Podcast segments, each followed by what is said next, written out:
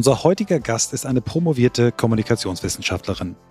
Sie war sechs Jahre Professorin in Münster, bevor sie als Regierungssprecherin und Staatssekretärin für Medien, Europa und Internationales in die Staatskanzlei NRW wechselte. Seit 17 Jahren ist sie Direktorin des Instituts für Medien- und Kommunikationsmanagement an der Universität St. Gallen. Während dieser Zeit war sie einige Jahre außerdem Chefredakteurin der Wirtschaftswoche und danach Herausgeberin der Handelsblatt Media Gruppe. Sie ist außerdem Co-Founderin, CEO und Verlegerin der ADA Learning GmbH, dem Ort für kollaboratives Lernen und persönliches Wachstum. Als Autorin hat sie mir mit einem ihrer Bücher im letzten Jahr in einer persönlichen Krise sehr geholfen. Der Titel Brief an mein Leben, Erfahrung mit einem Burnout. Seit mehr als fünfeinhalb Jahren beschäftigen wir uns mit der Frage, wie Arbeit den Menschen stärkt, statt ihn zu schwächen. In mehr als 350 Folgen haben wir uns mit mehr als 400 Menschen darüber unterhalten, was sich für sie geändert hat und was sich weiter ändern muss. Wir sind uns ganz sicher, dass es gerade jetzt wichtig ist, denn die Idee von New Work wurde während einer echten Krise entwickelt. Welche Rolle spielt Technologie für die Arbeit der Zukunft und was müssen wir lernen, um sie zu verstehen und sinnvoll einzusetzen? Wir suchen nach Methoden, Vorbildern, Erfahrungen, Tools und Ideen, die uns dem Kern von New Work näher bringen. Darüber hinaus beschäftigt uns von Anfang an die Frage, ob wirklich alle Menschen das finden und leben können, was sie im Innersten wirklich, wirklich wollen. Ihr seid bei On the Way to New Work, heute mit Miriam Meckel.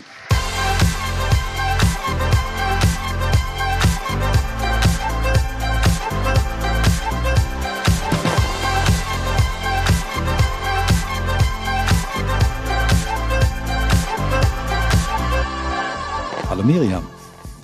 Hallo Michael. Ja, finally haben wir es hingekriegt. Ähm, ich bin ein bisschen aufgeregt und ganz glücklich, dass wir heute hier so zusammenkommen. Ähm, denn du hast mich wirklich, äh, ja, du bist ein Teil meiner, meiner Rettung im letzten Jahr gewesen und dafür wollte ich mich erstmal öffentlich bei dir bedanken, bevor wir dann auch nur noch über dich reden.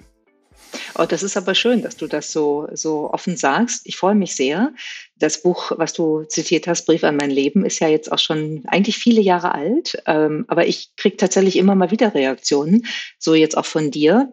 Und ähm, mich freut das, weil ich glaube, das ist immer noch nicht leicht, über dieses Thema ähm, einer äh, Erschöpfungsdepression, eines Burnouts, wie immer man das nennen will, zu sprechen. Und ich glaube, einen kleinen Beitrag hat das Buch tatsächlich geleistet, dass das einfacher geworden ist, äh, nebst vielleicht inhaltlichen ja, Identifikationsmöglichkeiten, weil es ja ganz gut in so einer Phase ist, zu verstehen, dass man nicht alleine ist. Dass es andere Menschen gibt, denen das auch schon mal so gegangen ist. Ja, also mein, mein Krankheitsbild war ein Tick anders als bei dir. Auch eine, eine äh, Depression, aber eine, die sich agitierte Depression nennt. Das ist äh, eine Sonderform, die wohl noch sehr männlich ist. Dabei ähm, geht es darum, dass du eigentlich dauermanisch bist. Du bist eigentlich immer nur gut drauf, vermeintlich gut drauf und schiebst alles, was unangenehm ist, unter den Teppich.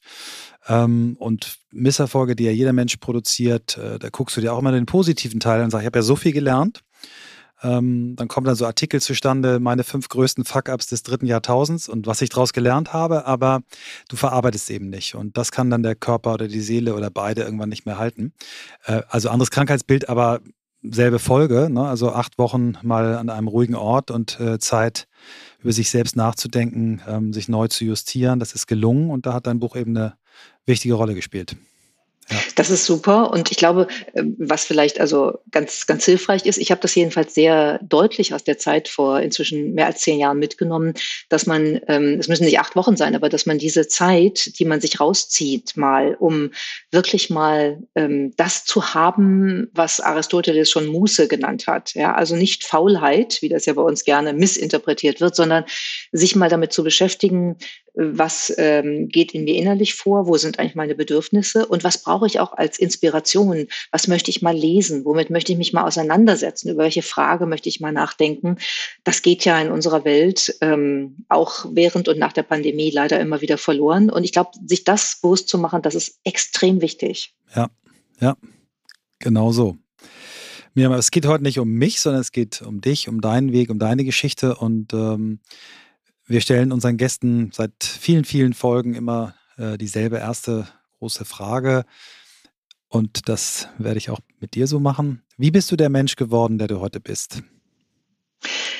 Ja, über diese Frage habe ich durchaus nachgedacht und ich finde die echt schwer, weil ähm, das klingt jetzt vielleicht ein bisschen theoretisch, aber wenn ich, wenn ich da ehrlich auch aus meiner eigenen Ausbildung heraus drüber nachdenke, dann weiß ich natürlich, dass jeder Mensch sich auch ein Lebensnarrativ äh, erfindet. Ne? Also ich meine, mein Leben ähm, erzähle ich auf die eine oder andere Art und Weise und, und vieles daran stimmt natürlich auch, aber es gehört natürlich dazu, dass man sich gerne auch ein Stück weit erfindet, ähm, auch gemessen äh, daran, wer man sein möchte. Und insofern ist auch die Frage, was hat mich geprägt, wie habe ich mich selber geprägt oder prägen lassen, natürlich äh, ein Teil der Geschichte, der eben zu diesem Narrativ dazu gehört. Und insofern habe ich dann überlegt, das ist also typische Wissenschaftlerinnen-Antwort jetzt auch irgendwie Mega wahrscheinlich. Ich liebe sie jetzt schon. Mhm. Aber ich habe überlegt, wie kann ich das ehrlich machen? Dann habe ich gedacht, gut, ich kann es nicht ehrlich machen. Ich kann das einfach nur subjektiv beantworten. Und dann habe ich so nachgedacht, ich glaube, dass, das, dass es drei Dinge gibt, die mich geprägt haben. Und ich glaube, die, die haben auch sehr früh mich als Menschen geprägt. Auch übrigens in der Auseinandersetzung, in der Reibung ähm, an Erwartungen der Umwelt und Lebensumständen, die das eigentlich jetzt nicht so gleich parat hatten, was für mich vielleicht wichtig gewesen wäre.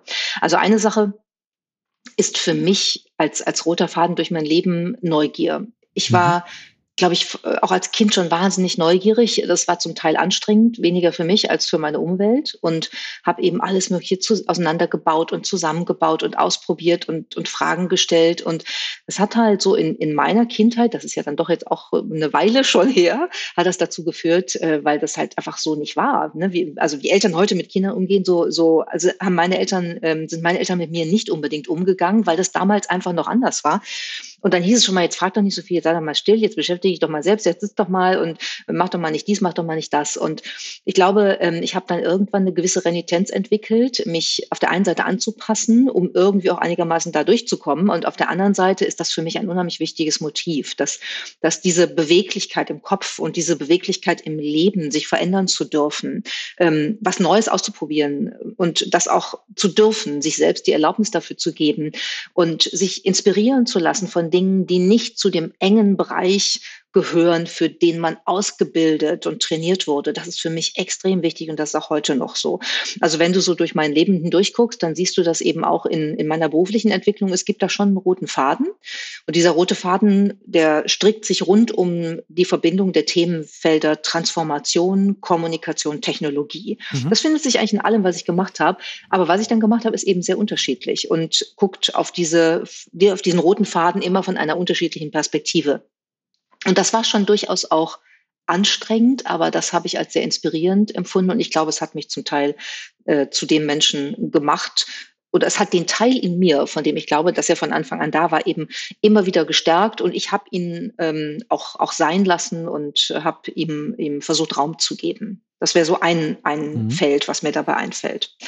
Ein zweites Feld ist Lesen. Also Lesen ist für mich unfassbar wichtig, fast als eine meditative Entspannung als ein meditativer Teil meines Lebens, ohne den ich auch in, relativ kurzer Zeit sehr unglücklich und unzufrieden werde, wenn ich das nicht machen kann. Ich brauche das total für mich selber, mich in etwas reinzubegeben, was mir eine Welt eröffnet, die sowas wie eine der zum Teil fast fantastische Welt neben der, der Wirklichkeit ist. Die ist natürlich auch verbunden mit der Wirklichkeit ganz oft, aber ich habe als Kind schon ganz viel gesessen in meinem Zimmer und einfach Tag geträumt. Ich habe was gelesen und dann in Tagträumen Zeit verbracht, weil das irgendwie cool war und weil ich mir dann alles Mögliche auf, äh, auf, ausgemalt und, und vorgestellt habe, was, was irgendwie wie eine ja, kleine Science-Fiction-Welt in mir selbst entstanden ist. Und das ist, glaube ich, für mich heute auch noch wichtig. So übrigens auch als Coping-Mechanismus wichtig, weil manchmal gelingt das dann, dass man in so einem Ausflug sich selber rekalibrieren kann, sich mhm. selber auch in der mhm. Wirklichkeit, mit der ich natürlich auch umgehen muss und möchte, dann wieder irgendwie anders und neu zurechtfinden kann. Und das dritte Element, was mir dabei eingefallen ist, ist ähm, alles rund um das Lernen aus internationalen Zusammenhängen. Ich glaube, das ist etwas, was mich heute auch noch begeistert. Ich reise gerne alleine, äh, aber auch in Begleitung ähm, dorthin, wo ich noch nicht war. Ich reise gerne drauf los und äh, mache Roadtrips sitze abends an irgendwelchen Ticken, in irgendwelchen Bars, in irgendeiner Pampa ähm, im amerikanischen Midwestern-Gebiet ähm, und unterhalte mich über Gott und die Welt. Und das sind für mich so, so Momente, in denen ich eigentlich ganz frei von allem bin, was ansonsten um mich herum stattfindet und wo ich mich wirklich auf den Moment konzentriere und den erlebe und da auch ganz oft Sachen mitnehme, die Ideen für Bücher oder für Podcasts oder für irgendwas anderes ähm, dann eben mit sich bringen. Und das hat bei mir angefangen äh, gar nicht so früh, weil ähm, ich tatsächlich ja äh, in der Zeit, als ich studiert habe, da, da gab es das noch nicht, dass so viele Stipendienprogramme und alle möglichen Dinge auf, der, auf dem Markt waren, wie das heute ist. Und ich habe mir das dann relativ hart erkämpft und habe mir ein Jahr in Taipei organisiert äh, zu Ende meines Studiums wo ich eben dann wirklich in einer taiwanesischen Familie, mit einer taiwanesischen Familie gelebt habe, ähm, dort die Abende mit Freunden verbracht habe. Ich habe da gearbeitet für eine deutsche Company, ähm, Teilzeit, um mir mein Studium zu finanzieren, habe an der Shida, also an der ähm, äh, Taipei Normal University studiert und habe einfach dieses Land erkundet, bin da rumgereist und am Anfang konnte ich zwar Konfuzius übersetzen nach meinem Synologiestudium, aber konnte nicht fragen, wo geht's zum Bahnhof. Und auch sonst kulturell alles war anders. Es, dieses ganze Land war so anders, dass ich wirklich das Gefühl hatte, ich bin in ein dunkles Tauchbecken gefallen und jetzt muss ich aber mal ganz kurz gucken, wie ich hier die einzelnen Lämpchen anmachen kann, um mich mal wieder zu orientieren. Aber es war so toll, war eine der besten Zeiten meines Lebens und mhm. das habe ich dann eigentlich in meinem Leben immer wieder gemacht. Wow. Ähm, also erstmal danke. Das ist äh, eine wunderschöne Art, äh, diese Geschichte, dieses Narrativ über das eigene Leben zu erzählen. Und ich glaube, dass du ähm, versucht hast, diese wissenschaftliche Erkenntnis, die du hast, dass viele Menschen das ja nutzen, um auch das sich schön zu reden, dass du da ganz gut äh, widerstanden hast, weil, weil es klingt sehr, äh, sehr passend zu dem, wie, äh, wie ich dich erlebe, wenn du in den Medien auftrittst, wenn ich deine Bücher lese, ähm, was du, was du für Stationen hattest. Also ich glaube, da brauchst du keine Angst haben, dass du jetzt also eine, eine vollständig neu erfundene Miriam hier präsentiert hast, sondern das ist, glaube ich, passt, glaube ich, ganz gut. Also das ist auf jeden Fall hm, eine herausragend, also aus meiner Sicht herausragend gute Beantwortung dieser Frage und ein wahnsinnig, klingt nach einem wahnsinnig spannenden Leben. Ähm, wir haben so ein paar Schnittstellen, ähm, die, die, ich da erkenne, aber wie gesagt, es geht nicht um mich, sondern es geht um dich. Und du hast jetzt ähm, mit diesem Auslandsjahr geendet und ich würde da gern ansetzen. Ähm, wir leben ja in einer Zeit, äh, wo jede Kultur der anderen erklären will, warum sie falsch ist, aus der Perspektive der eigenen Kultur. Und ich habe äh, in meinem BWL-Studium im, im, Nebenfach Soziologie irgendwann mal äh, gehört, ähm, ich glaube, es heißt Ethnozentrismus oder so ähnlich, dass, dass jeder Mensch dazu neigt, immer die Beurteilung anderer Kulturen, fremder Kultur nur durch die eigene Brille zu machen. Und du hast, glaube ich, da angelegt bei dir in deinem Kopf, das eben nicht zu tun, sondern es äh, dadurch, dass du so einen krassen Kulturshift hattest. Und ähm, mich würde interessieren, jetzt kommt die Frage, was hast du aus der Zeit mitgenommen, was dir heute noch hilft? Also ich glaube, dass das äh, ist ein schönes Beispiel, was sozusagen echt ein, eine historische Entwicklung in meinem Leben darstellt. Denn ähm, ich bin ja während des äh, Kalten Krieges groß geworden und das war halt die Zeit, wo es ähm, sozusagen eine binäre Logik in, in der Zugehörigkeit gab. Ne? Du warst auf der einen oder auf der anderen Seite, du warst West oder Ost. Und das ja nicht nur in Deutschland, ähm, auf der einen und auf der anderen Seite der Mauer, sondern in Europa und letztlich auch in der Welt mit USA und äh, damals UdSSR. Und wenn ich einen traurigen Schluss ziehen sollte, dann würde ich sagen, heute sind wir eigentlich dieser alten Geschichte wieder ein Stück näher gerückt. Mhm. Weil das, was wir gerade erleben mit dem russischen Angriffskrieg auf die Ukraine, das ist natürlich etwas, von dem ich tatsächlich mir gewünscht hätte, aber auch gedacht habe, dass wir sowas in Europa nicht mehr erleben würden. Und das ist schon schockierend, dass wir dahin zurückgehen. Und ich beschäftige mich damit durchaus relativ intensiv, weil dieser Ethnozentrismus, den du eben beschrieben hast, natürlich in Ansätzen schon was ist, was im Menschen liegt. Gar nicht nur aus einer Nationalperspektive oder aus einer kulturellen Perspektive, sondern ich glaube aus der Perspektive heraus, dass wir ja irgendwie uns selber definieren müssen. Ne? Das kann durch solche Narrativen gelingen, über die wir eben gesprochen haben, aber es gelingt natürlich auch in Abgrenzung. Es gelingt durch eine Differenz, durch eine Distinktion, die man vornimmt. Und für manche Menschen war, glaube ich, das Leben im Kalten Krieg durchaus einfach äh, oder einfacher, nicht einfach, mhm. einfacher, mhm. politisch gesehen, weil es war klar, wo du hingehörtest. Und du, es war auch klar, wer du warst, weil du das andere oder der andere eben nicht warst. Und das ist etwas, was sich dann mit dem Fall der Mauer, mit dem Ende des Kalten Krieges total aufgelöst hat. Und ich würde so ein bisschen befürchten, dass wir als Menschen trotzdem solche Abgrenzungen brauchen, um uns selber definieren zu können. Weil ja jede Identität eigentlich immer ein Stück weit auch aus einer Differenz zu etwas anderem entsteht. Ne? Also ich bin eben ich und ich bin nicht du, Michael. Und ich sitze jetzt hier und sitze nicht dort bei dir. Und jetzt ist gerade Tag und es ist nicht Nacht. Und Vielleicht bin ich sogar glücklich, bin ich tatsächlich und nicht unglücklich. Aber wir, wir kennen immer beide Seiten von so einer Differenz, um uns daraus eben überhaupt vorstellen zu können, wie wie verhält sich das denn gerade und wie mhm. fühlt sich das gerade an, weil wir auch wissen, wie sich das andere anfühlt. Und ich glaube, wir sind im Moment in einer Welt angekommen, die extrem ähm, die, die eigenen Identitäten verliert, weil sich durch Globalisierung natürlich vieles verändert hat, weil sich vieles vermischt hat, weil Kulturen durcheinander geraten sind, was an vielen Stellen schön ist, aber für manchmal, für manche Menschen manchmal eben auch eine Bedrohung ist.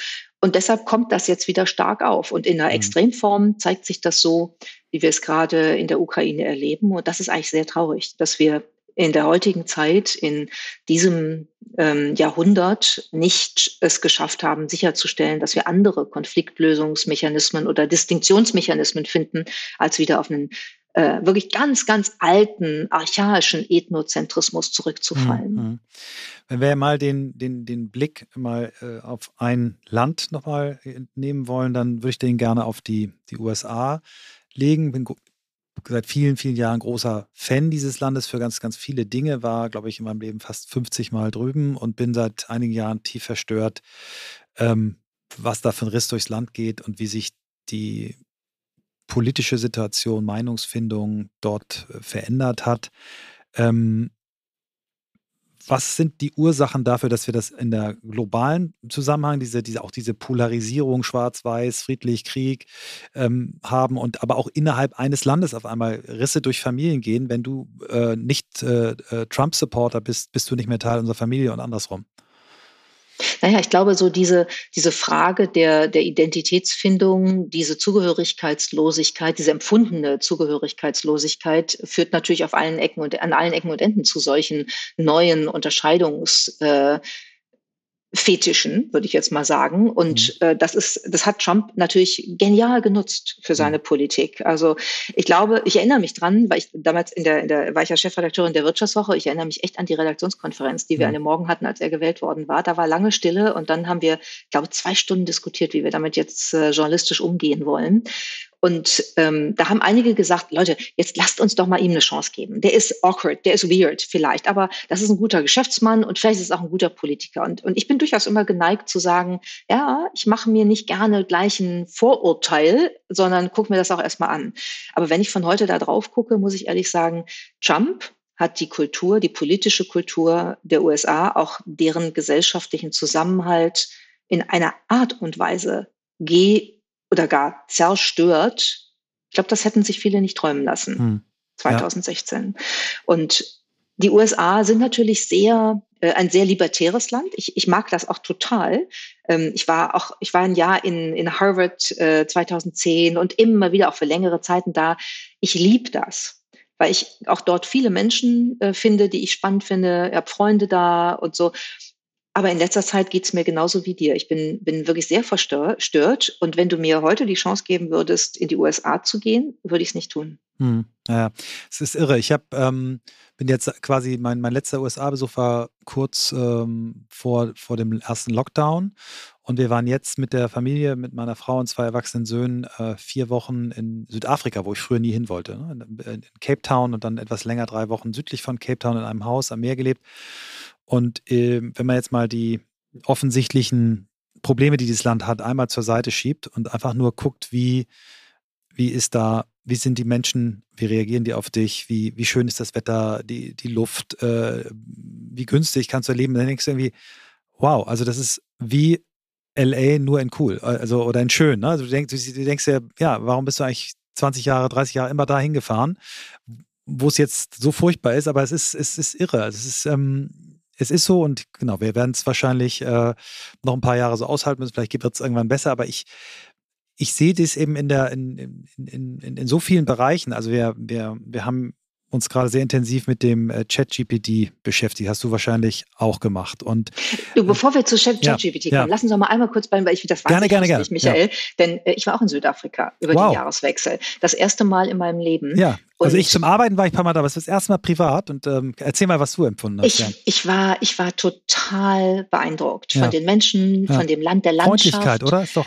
Freundlichkeit, äh, mhm. cool, coole Stadt, Kapstadt, auch andere Städte an der mhm. Küste, mhm. mega cool.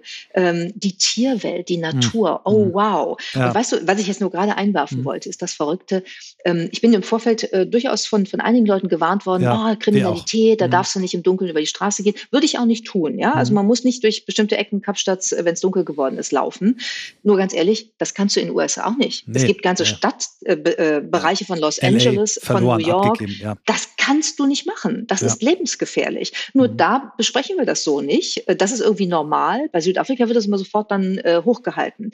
Und ich muss äh, noch ein Beispiel geben, äh, wie, wie verrückt diese Entwicklung in den USA ist. Ne? Ich meine, wir haben ja äh, diese ganzen Mars-Shootings, die wir da erleben, ja. Ähm, permanent mit steigender Zahl. Also da, mir bricht das das Herz, wenn ich ja, das lese. Genau. Jedes Mal, ich denke, das kann doch nicht wahr sein, dass eine Gesellschaft das zulässt, sich so zu entwickeln und dann in Verbindung mit bestimmten äh, reaktionären äh, äh, Tendenzen wie ähm, das Abtreibungsverbot ja. des Supreme Court und vieles andere, Waffenbesitz, äh, der, der einfach nicht reguliert ja. wird, was mit den Mass-Shootings zusammenhängt. Eine Freundin von mir, die in Los Angeles lebt, die hat mal irgendwann gesagt, weißt du, das Verrückte an den USA ist, äh, inzwischen kannst du eigentlich sagen, wir wollen nicht, dass unsere Kinder abgetrieben werden. Wir möchten sie lieber nach ein paar Jahren in der Schule erschießen lassen.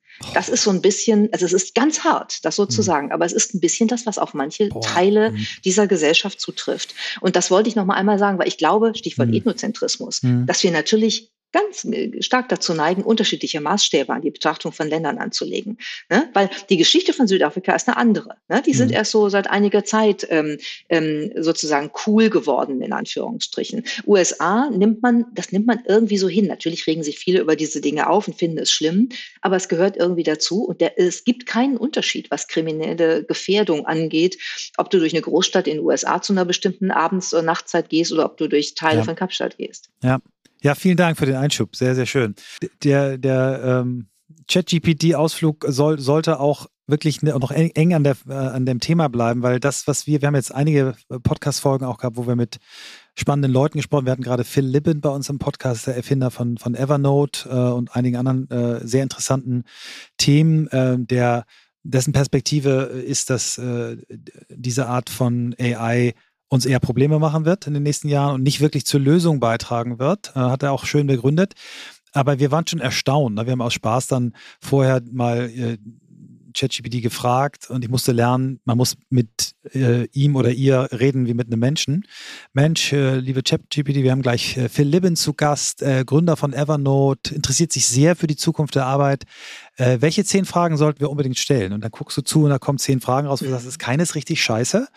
Die einzige, die falsch war, äh, wir, wir hätten noch sagen müssen, er ist nicht mehr der Chairman von Evernote. Deswegen alle Fragen, die jetzt für die Zukunft von Evernote. Also man hätte sagen können, er hat übrigens Evernote verlassen. Er ist jetzt der Co-Founder von dem AI-Studio All Turtles und von der Videokonferenzsoftware. Hm, dann wäre es noch besser geworden. Und das ist so mhm. erstaunlich und suggeriert natürlich ähm, erstmal ganz viele Möglichkeiten. Aber es wird uns ja noch vor Probleme führen. Wir werden ein, wir sind ohnehin schon mit Fake News und äh, unfassbarem äh, Kommunikationsmüll beschäftigt.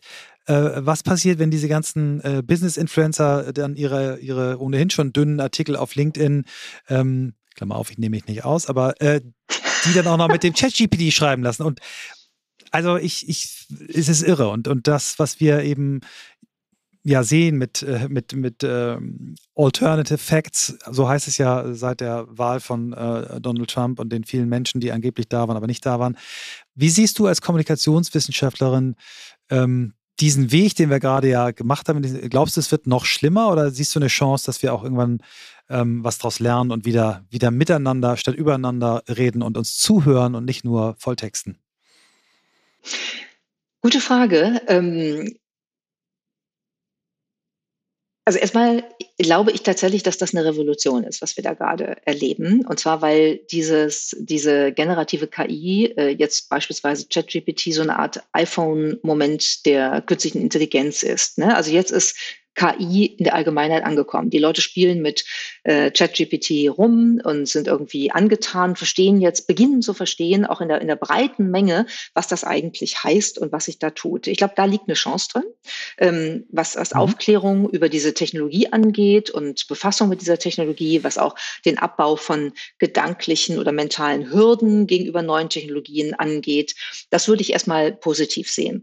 Äh, und ich glaube, wenn man sich jetzt anguckt, dass Microsoft äh, ähm, ChatGPT ja gerade noch mal, also OpenAI gerade noch mal mit 10 Milliarden Investment mhm. geboostert hat und äh, ChatGPT jetzt in die gesamte Office, ins gesamte Office-Paket einbauen will und in die eigene Suchmaschine Bing ähm, und Google natürlich auch daran arbeitet, dann bin ich ziemlich fest davon überzeugt, dass wir eine Revolution der professionellen Kommunikation inklusive Social Media erleben werden. Dass also immer weniger Menschen äh, Dinge selber schreiben und immer mehr äh, äh, also vorproduziert wird durch äh, KI und dann gepostet wird.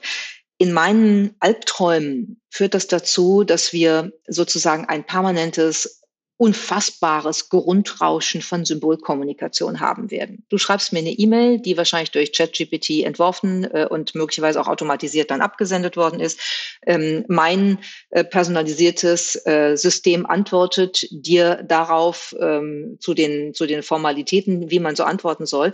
Und das wird alles permanent passieren. Das heißt, wir werden wahrscheinlich in eine ähm, Kommunikationswelt hineinrutschen, in der Bots mit Bots reden und wir gelegentlich bei bestimmten in bestimmten Filterprozessen, die womöglich wieder durch KI gemacht werden, darauf aufmerksam gemacht werden, dass wir hier mal selber menschlichen Auges drauf gucken müssen.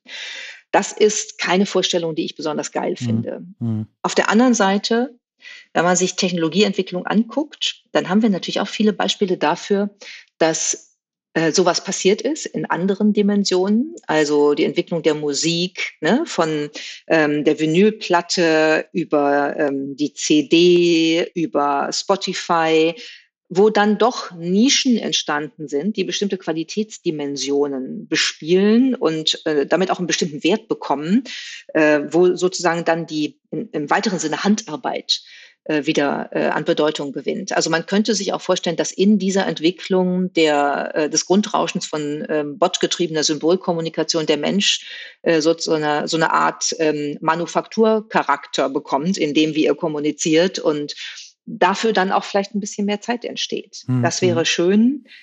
Ich habe in letzter Zeit eigentlich so eher das Gefühl, dass wir dazu neigen, durch Technologie frei gewordene Zeit mit äh, der Prokrastination äh, in technologischen Zusammenhängen verschwenden, zu verschwenden. Mhm. Aber vielleicht lernen wir ja irgendwann da draus und dann geht's, dann geht's besser.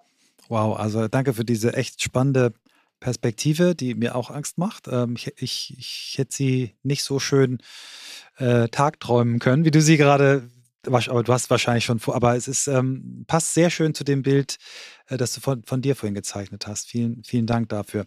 Lass uns mal beim Thema Technologie bleiben. Du hast ähm, äh, als Autorin ja, ja, einige Bücher geschrieben, die, die sich ähm, mit der Zukunft äh, auseinandergesetzt haben, teilweise auch mit, mit dystopischem Geschmack, äh, auch in Romanform. Ähm, Gib uns doch mal deine Perspektive generell neben, neben dem, was wir jetzt gerade als den iPhone-Moment der künstlichen Intelligenz äh, wahrnehmen. Ähm, schönes Bild auch, danke dafür. Ähm, was so die, die Dinge sind, die dich im Moment am meisten beschäftigen, vielleicht auch äh, dazu gebracht haben, ADA zu gründen. Ähm, und dann gehen wir auch bei, auf ADA mal ein bisschen ein. Ich habe das Problem, als nicht ausgebildeter Journalist immer zu viele Fragen auf einmal zu stellen. Also fangen wir mal an mit dem, mit welchen Technologien beschäftigst du dich? Was siehst du für Entwicklungen auf uns zukommen? Und zu viel. Also ja, ich kann es ja versuchen, mal kurz zu fassen. Äh, mit, mit, mit KI beschäftige ich mich natürlich wahnsinnig viel, auch mit solchen neuen Tendenzen wie äh, generative KI und so weiter. Das ist extrem spannend und äh, das wird sich halt durch die Welt äh, hindurchziehen und, und äh, es wird keinen Bereich geben, der davon nicht berührt und auch verändert wird. Da bin ich sehr, sehr sicher.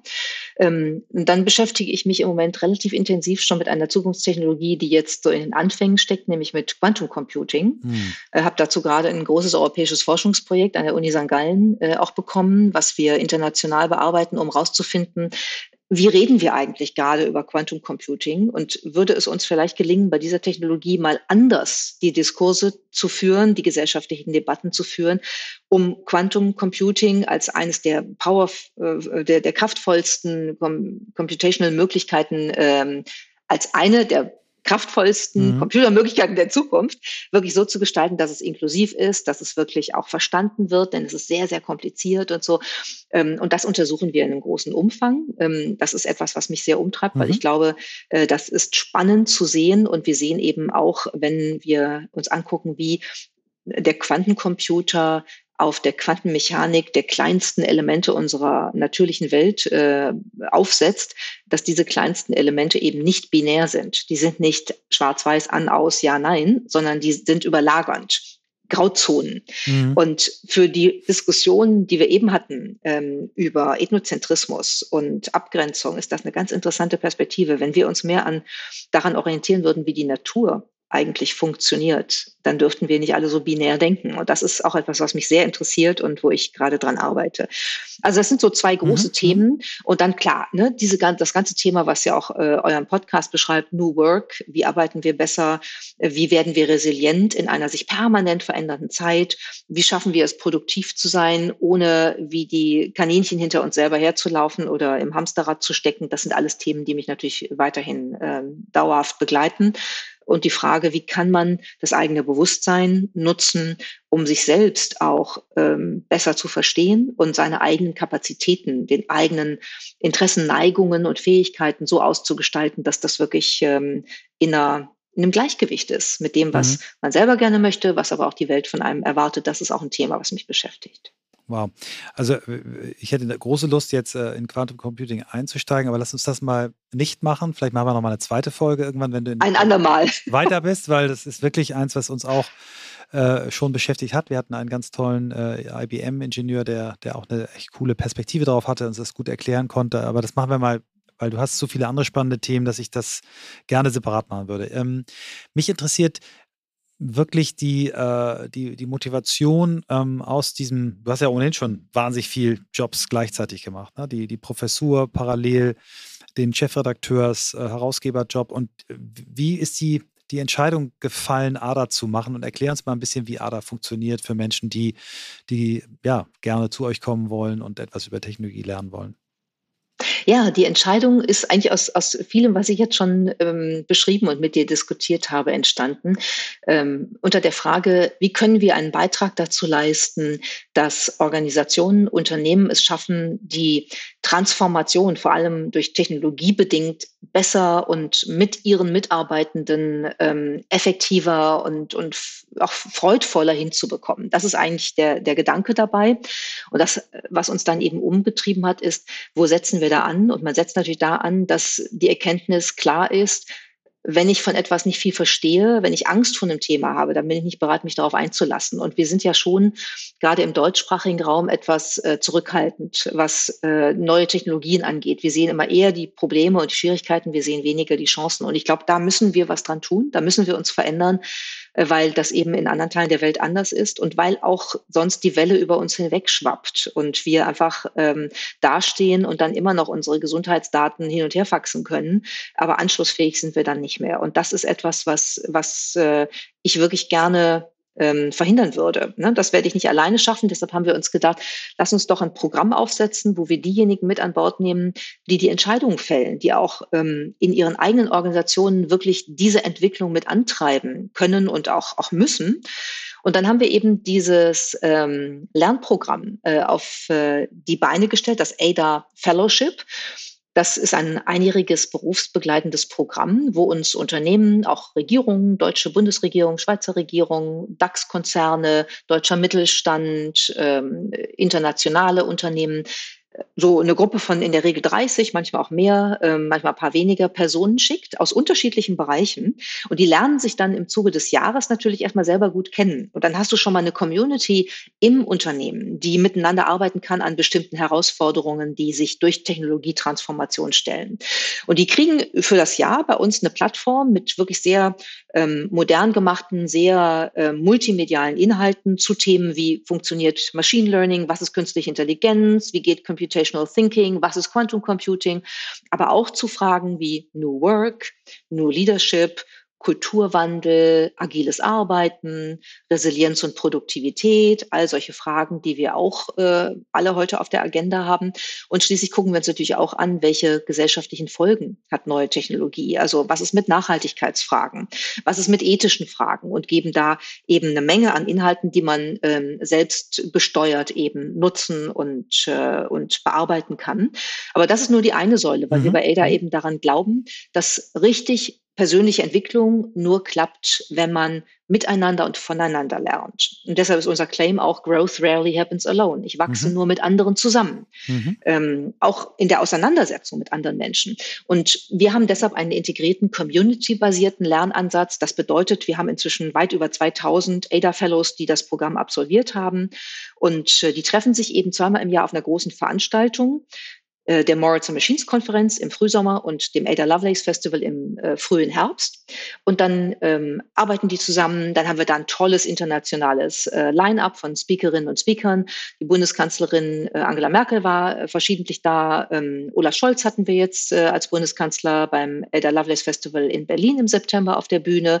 Internationale Gäste, Startup-Unternehmer, also wirklich tolle tolles Setup und die können natürlich dann auch einfach mal ein Bier miteinander trinken und lernen sich wirklich kennen. Das heißt, wer bei uns das ADA Fellowship beginnt, der kommt rein in ein tolles Netzwerk von über 2000 Führungskräften interdisziplinär aus ähm, Unternehmen, äh, die äh, wirklich alles Mögliche anzubieten haben aus Politik, Kultur, äh, Forschung und so weiter. Und die dritte Säule ist dann noch, dass wir natürlich auch die Leute ins Doing bringen wollen, dass wir also innerhalb des Fellowships ein dreimonatiges Future Lab anbieten, wo die ADA Fellows in Kleingruppen von etwa fünf Leuten ein Problem bearbeiten, das sie aus ihrem eigenen Unternehmen, aus ihrer eigenen Organisation mitbringen und wirklich im Sinne eines typischen Prototyping-Prozesses, der durch uns, durch unser Team, durch unsere Coaches begleitet wird, eine Lösung für das Problem entwickeln. Ob das eine neue App für die Verbesserung von Meetingqualität im virtuellen Raum ist, ob das ein Repository für erste Forschungsansätze zu Quantum Computing ist, ob das sogar Startups sind, die ausgegründet werden wie es bei Trumpf neulich passiert ist, wo aus einem Projekt bei uns dann eben ein Startup entstanden ist, äh, in das Trumpf investiert hat und die jetzt eben weiter wachsen können. Äh, das ist so diese Doing-Perspektive, mhm. so dass wir also learn, meet, apply, lernen, zusammenkommen, mhm. Netzwerken und das, was ich gelernt habe, anwenden, alles als integrierten community-basierten Lernansatz in dem einjährigen ADA Fellowship haben. Und das ist, glaube ich, unser USP. Man guckt dann über den Tellerrand des eigenen Unternehmens, der eigenen Organisation hinaus, über die Branche hinaus, zwischen Wirtschaft, Politik, Kultur, Gesellschaft sogar. Und die haben alle die gleichen Probleme, aber sie haben sehr unterschiedliche Lösungsansätze. Und das ist natürlich ein Lerneffekt, den man innerhalb des eigenen Unternehmens oder der eigenen Organisation dann oft nicht hat. Mhm. Spektakulärer Ansatz, finde ich ganz toll. Klingt, äh, klingt äh, so, dass sehr viele äh, Hörerinnen und Hörer unseres Podcasts spätestens jetzt äh, auf Pause drücken und äh, sich das aufschreiben und, und wahrscheinlich äh, googeln werden. Ähm, was, wie ist der, der, der, der Aufwand zeitlich, den, den die ähm, Teilnehmenden so mitbringen für dieses Jahr? Schöne Frage. Das haben wir uns sehr genau angeguckt, auch äh, anhand von vielen Studien, die es dazu gibt, weil wir ähm, sprechen äh, Führungskräfte auf der mittleren Ebene an, die wirklich oft äh, eben äh, dann diejenigen sein müssen, die Transformation, die Veränderung wirklich enablen.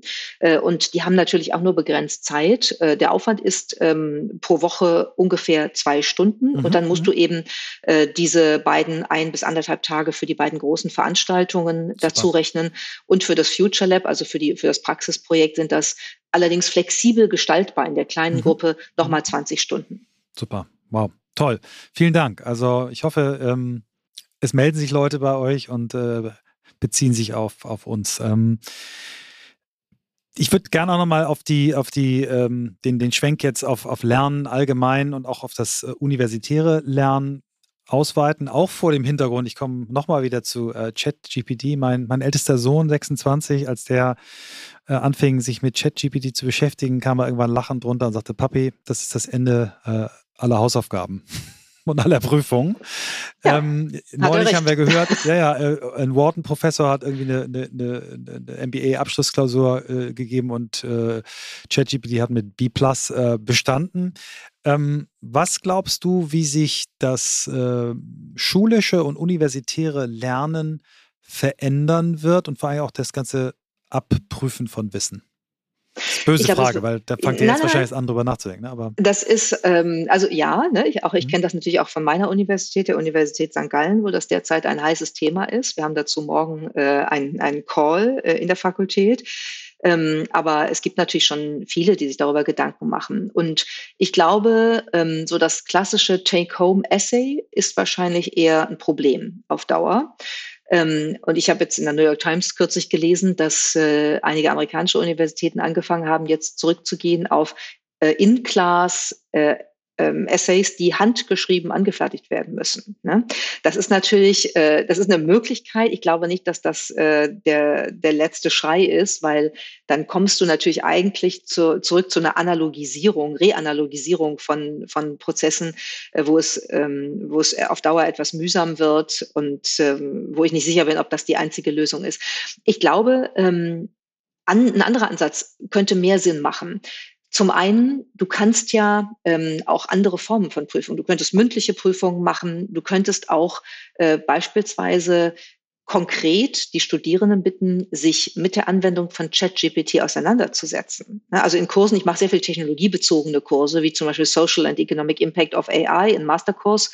Äh, darin werde ich nächstes Semester vermutlich ähm, mal schauen, dass wir eine ähm, Übung machen ähm, zum Schluss, eine Abschlussarbeit, die sozusagen die Interaktion mit ChatGPT in vergleichender Textanalyse und so weiter, in Prompt-Gestaltung wirklich dann zum Thema macht. Und das ist natürlich ähm, sozusagen dann die Metaebene, die sowieso alle werden lernen mhm. müssen, weil das ist die Zukunft. Da werden wir nicht mehr mhm. hinter mhm. zurückkommen. Da bin ich wirklich von überzeugt.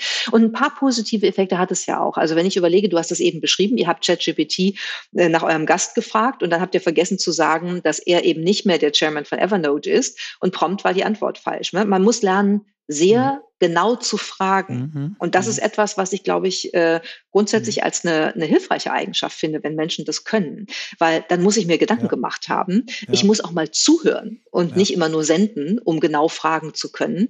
Und diese Promptgestaltung ist also etwas, was die Frage im Vergleich zu der schnellen Antwort anders gewichtet. Und das finde ich eigentlich etwas, was uns eine Chance geben würde. Hm. Der, der Phil äh, Libben, der hat auch äh, äh, einen Begriff verwendet, den wir auch schon zwei, dreimal bei AI-Experten gehört haben. Er sagt, er spricht von Augmented Intelligence. Und man könnte ja auch sagen, ja, nutz doch ChatGPT und wenn du damit eine bessere Arbeit hinkriegst äh, als jemand anders ohne, lucky you, also man, man lässt es einfach zu, äh, und sagt, okay, wir, das Niveau wird höher, ähm, aber man darf dann eben, wenn man die Fleißkomponente äh, wegdelegiert hat, äh, kreativer sein, steilere eigene Thesen haben und kann eben die, die ChatGPT-Sachen als Absprungbasis nehmen. Vielleicht hat es ja sogar einen positiven Effekt, ja. Spannend. Genau, so könnte das sein. Ja.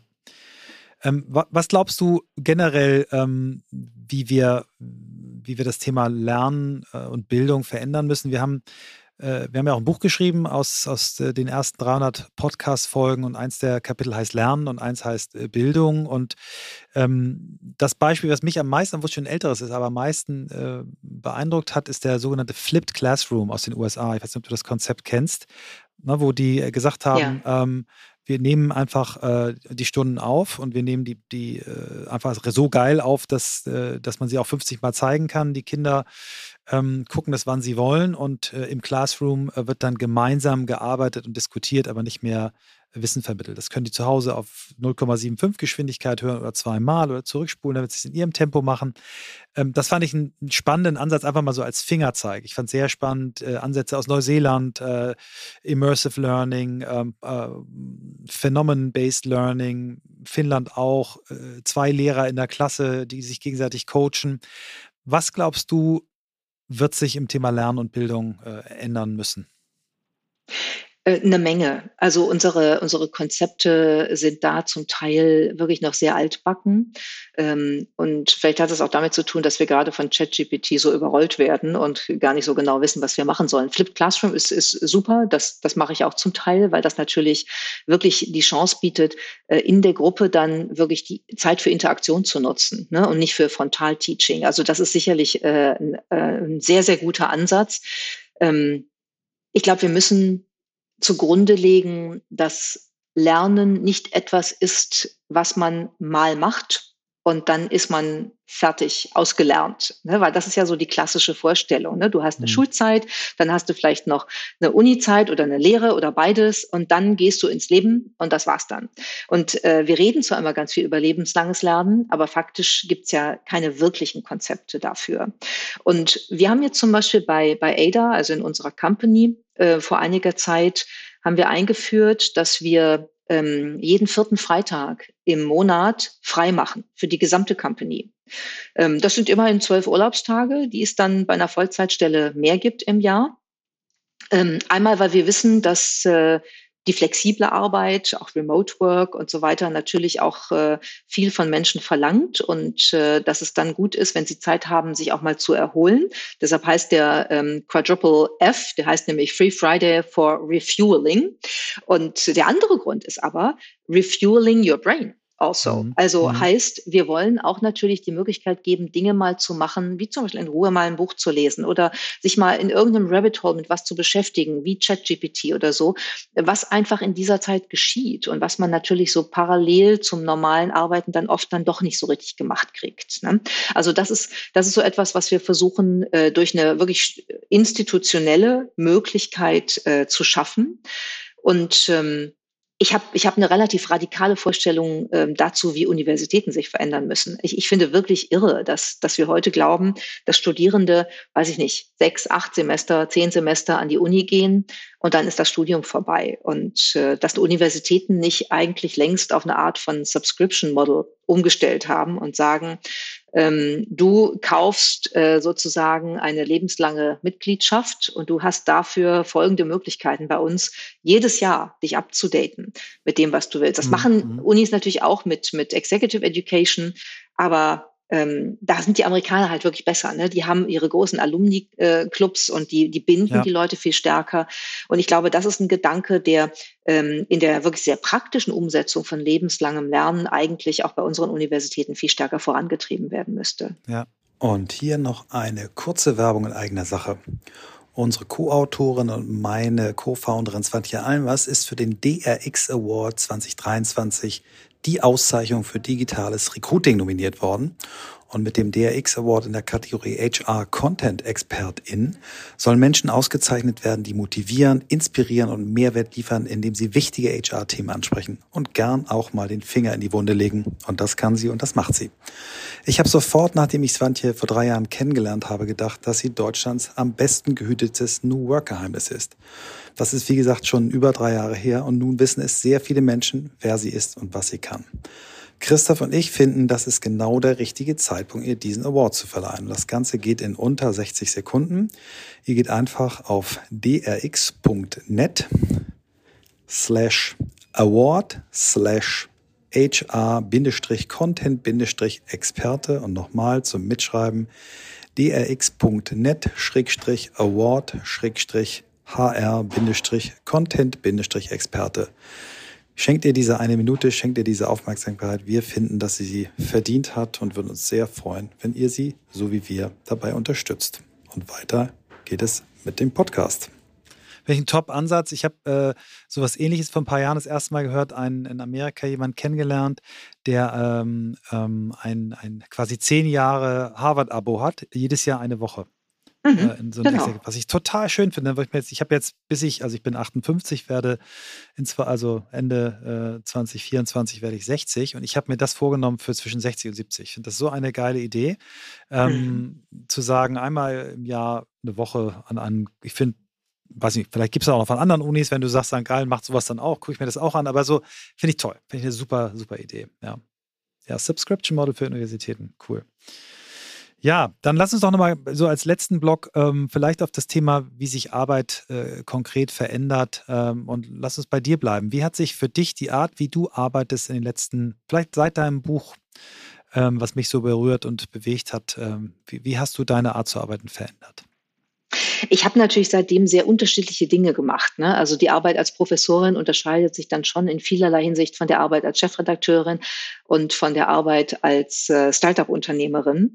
Ähm, ich gebe zu, ein Startup ist jetzt äh, nichts, was ich jemandem empfehlen würde, der ähm, der mal äh, eine Zeit braucht, um wirklich auch äh, es ruhiger angehen zu lassen. Also das ist schon mhm. eine Erfahrung, wo ich so denke, wow, also ich klotze jetzt schon seit fünf Jahren wieder erheblich rein und äh, bin gerade auch dabei, etwas darüber nachzudenken, wie ich das nochmal äh, ein bisschen anders organisieren kann, ähm, um eben vor allen Dingen auch den Kopf mal frei zu haben und mehr lesen zu können. Ne? Weil mhm. das tue ich nicht nur gerne, sondern das, das ist ja auch für mein Themenfeld wichtig. Ja. Ähm, was sich aber bei mir verändert hat, ist, ähm, dass tatsächlich durch die Pandemie äh, und durch das Remote Work eigentlich eine Flexibilität reingekommen ist, die mir sehr entgegenkommt. Die habe ich als Wissenschaftlerin schon etwas stärker gehabt. Bei der, in der Chefredaktion der Wirtschaftswoche war das natürlich überhaupt nicht so. Äh, da war man von morgens bis abends ähm, in der Redaktion oder auf irgendwelchen äh, Terminen. Und ich finde, dieses Selbstbestimmte, sich den Tag organisieren zu können und sei es, dass ich zwischendurch zehn Minuten habe, wo ich in den Keller renne, äh, die Wäsche aus der Maschine hole und die Wäsche aufhänge, das ist, das ist auch befreiend, weil, weil ich mal ähm, zwischendurch was anderes mache. Ne? Also was ganz Banales, was Triviales vielleicht, aber das ist eine, das ist ein Erholungsmoment. Mhm. Oder ich setze mich ans Klavier, wenn ich von, von meinem, äh, meiner Arbeitsgalerie in die Küche laufe und spiele zweimal eine Bach-Invention. So, mhm. dann, dann ist mein Kopf wieder frei, weil ja, das toll. eine andere mhm. Tätigkeit ist. Und diese, ähm, diese Flexibilität der eigenen äh, Dramaturgie, äh, einer, einer Arbeit, die, die wirklich äh, in verschiedenen Dimensionen der An- und Entspannung eigentlich einen dann auch in die Situation versetzt, wirklich sehr produktiv zu sein, ohne sich komplett auszupowern. Das ist etwas, was die Pandemie äh, aus meiner Sicht uns gebracht hat und was ich wirklich sehr schätze und wo ich glaube, dass wir damit arbeiten müssen. Das Bedauerliche ist nur, dass man natürlich sieht, wir reden ganz viel über New Work. So richtig, richtig gute Konzepte gibt es da bisher noch nicht. Ne? Also da, da neigen schon viele dazu, wieder in relativ alte Muster zurückzufallen. Ja, ja, das ist so. Also das ist, ähm, äh, ich, ich, ich glaube schon, dass es die Konzepte und Ideen gibt, aber sie, ähm, sie sind halt nicht so sichtbar. Ne? Also sie, wir, wir haben ja. in diesen, von diesen 400 Menschen so viele coole Hacks auch bekommen, wo sie sagen, wow, das hilft wirklich. Ähm, äh, aber es ist einfach nicht sichtbar. Und wir, wir haben eben diese Logik, äh, man setzt sich morgens an seinen Rechner und arbeitet erstmal seine Inbox ab. Ne? Ich habe mal von einem Gast gehört, die hat äh, ihren Chef zitiert, der den Satz geprägt hat, äh, Your email inbox is a to-do list that someone else put together for you. Ne? Als ich den Satz ja. zum ersten Mal gehört habe, ich gesagt, ja, es ist eigentlich scheiße, so anzufangen. Ne? Mach doch erstmal morgens das, wo du deine Aufmerksamkeit, deinen Fokus, deine Konzentration brauchst. Schreib man wegen zehn E-Mails, aber die du schreiben willst, um, um anderen Leuten, äh, na, aber, aber nicht das, was andere von dir wollen. Und, und, und wir, wir, wir sind immer noch in der Logik, ähm, äh, PowerPoint-Meeting, äh, E-Mail, diesem, diesem Bermuda-Dreieck, ne? wo, ja. wo, man wirklich sagt, in ganz vielen Konzernen verbringen die Leute einfach 80 Prozent ihrer Zeit in diesem Bermuda-Dreieck, wenn sie Glück haben. Äh, ich weiß noch, als ich, äh, ich bin mit 37 ähm, in so eine Global CMO-Rolle bei Audi äh, reingestolpert und ich habe ich habe einen Meetingkalender gehabt, äh, da waren 50 Stunden drauf pro Woche. Konnte ich natürlich nicht machen, konnte, musste ich zum Teil Leute von meinem Team hinschicken. Ich habe 200 E-Mails in der Inbox gehabt. Ne? Und, und das hat sich aber, ich habe mal meinen damaligen Assistenten, der dann irgendwann mein Nach-Nach-Nachfolger war, gefragt und er sagt, das ist leider nicht, nicht deutlich besser geworden. Ne? Und äh, wir sind das ist, äh, ich habe das mal von Aaron Dignan, das ist so ein Amerikaner, der hat äh, Brave New Work geschrieben und echt so der Vordenker der New Work-Bewegung. Ähm, der hat gesagt, äh, du musst dir ja nur die Organigramme mal angucken. Wenn du ein Organigramm von der amerikanischen Eisenbahngesellschaft XY aus dem Jahr 1850 auflegst, legst du eins äh, von der Deutschen Bundesbahn daneben, dann sieht das eben noch genau gleich aus. Also wir, wir haben ein Beharrungsvermögen in der Art, wie wir arbeiten, wie die Automobilindustrie ein Beharrungsvermögen hatte, äh, ähm, Benzinmotoren zu bauen. Also ja, haben wir noch einiges das, zu tun. Das, das ist so. Das hat natürlich auch Gründe, würde ich sagen. Ne? Also mhm. zum einen hast du natürlich immer noch Hierarchien, die sozusagen auch durch Meetingstruktur gepflegt und äh, abgesichert werden. Ne? Das ist schon mal. Viele, viele Unternehmen sind ja sehr politisch und ähm, Meetingkultur ist ein ähm, umgekehrt proportional zur gewünschten Effektivität äh, stattfindender ähm, äh, Rhythmus, ein Ritual, um, um diese Hierarchien zu manifestieren. Und ähm, das andere ist Daraus mal ein Zitat. Das war geil. Das war richtig gut. viele, Dankeschön. Viele, viele Meetings sind aus meiner ähm, Beobachtung heraus ein Zeichen mentaler Faulheit. Mhm. Weil, ne, wenn ich wenn ich ehrlich bin, das, das mache ich manchmal auch, ja, setze ich dann schnell ein Meeting ein, dann können wir das ja dann klären. Das ist aber total unproduktiv mhm. und es ist auch mhm. oft nicht hilfreich. An manchen Stellen schon. Es gibt mhm. Dinge, die musst du in einem Meeting wirklich hands-on mit allen Beteiligten ja. besprechen. Ja. Aber ganz viele Dinge, da geht es eigentlich darum, kann ich, denke ich, problemorientiert oder lösungsorientiert? Und das ist auch die Frage, wie gut ist ähm, jemand in dem, was er oder sie tut? Wie gut sind auch Mitarbeitende, wenn sie problemorientiert denken, dann werfen sie ein Problem auf, knallen das ins Slack rein, ähm, adressieren zehn andere, die sich mit dem Problem beschäftigen sollen und dann wird daraus ein Meeting gemacht. Wenn ich lösungsorientiert bin, dann gucke ich mir das Thema an, was ich da habe und dann denke ich mal darüber nach, was kann ich für einen Beitrag leisten. Und dann mache ich einen Vorschlag, einen Lösungsvorschlag und sage, der ist noch nicht perfekt, weil ich noch deine und deine und deine et et et ähm, Ideen dazu mhm, brauche. Ideen. Mhm. So, und dann kann ich mit den drei Leuten vielleicht ein Meeting machen. Vielleicht brauche ich das aber auch gar nicht. Vielleicht können die da auch einfach reinschreiben und sagen, da würde ich das ähm, dazufügen, da würde ich das noch verändern und da würde ich das noch machen. Und dann hast du die Lösung. Also die, die Entstehung ganz vieler Meetings entsteht aus der Faulheit, also mentalen Faulheit, sich selber nicht damit auseinanderzusetzen. Und das ist ein Training, weil wir sind da natürlich drin. Wir werden da reingeboren in diese Kultur oder Unkultur und dann übernimmst du das irgendwie. Ne? Weil wenn du anfängst, das zu verändern, je nachdem, in welcher Rolle du bist, ist das auch schwierig.